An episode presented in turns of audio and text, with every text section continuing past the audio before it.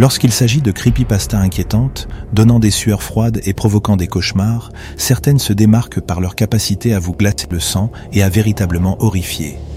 En examinant quelques-unes des creepypastas les plus virales et infâmes, on peut les classer et voir les traits communs qui les rendent si perturbantes. L'une des creepypastas les plus terrifiantes est 1999. L'histoire se dévoile à travers des transcriptions, des rapports de police et des interviews reconstituant l'histoire d'un garçon troublé devenant obsédé par un jeu PlayStation non commercialisé appelé Kill Switch. Le jeu aurait rendu fou les joueurs et poussé au suicide. La façon dont l'histoire révèle graduellement la nature sombre et mystifiante du jeu mortel à travers des documents fragmentés crée une aura de réalisme inquiétant et permet à l'imagination de combler l'horreur. Candle est une autre creepypasta devenue célèbre, racontée du point de vue d'un homme se remémorant une étrange émission de marionnettes pirates que seuls les enfants pouvaient voir durant son enfance.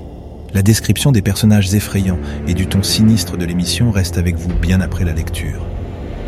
L'idée que toute l'émission n'était peut-être qu'un faux souvenir collectif ou une hallucination collective la rend d'autant plus glaçante.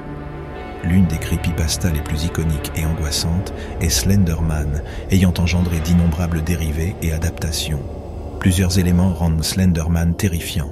Son apparence ominieuse et sans visage, son association avec la traque et l'enlèvement d'enfants, et sa capacité apparente à contrôler les esprits et à se matérialiser n'importe où.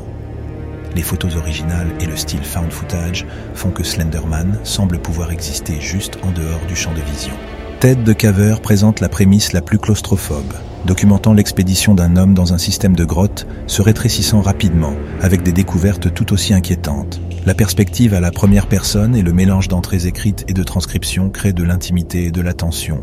La fin ambiguë et horrifique vous laisse supputer des théories.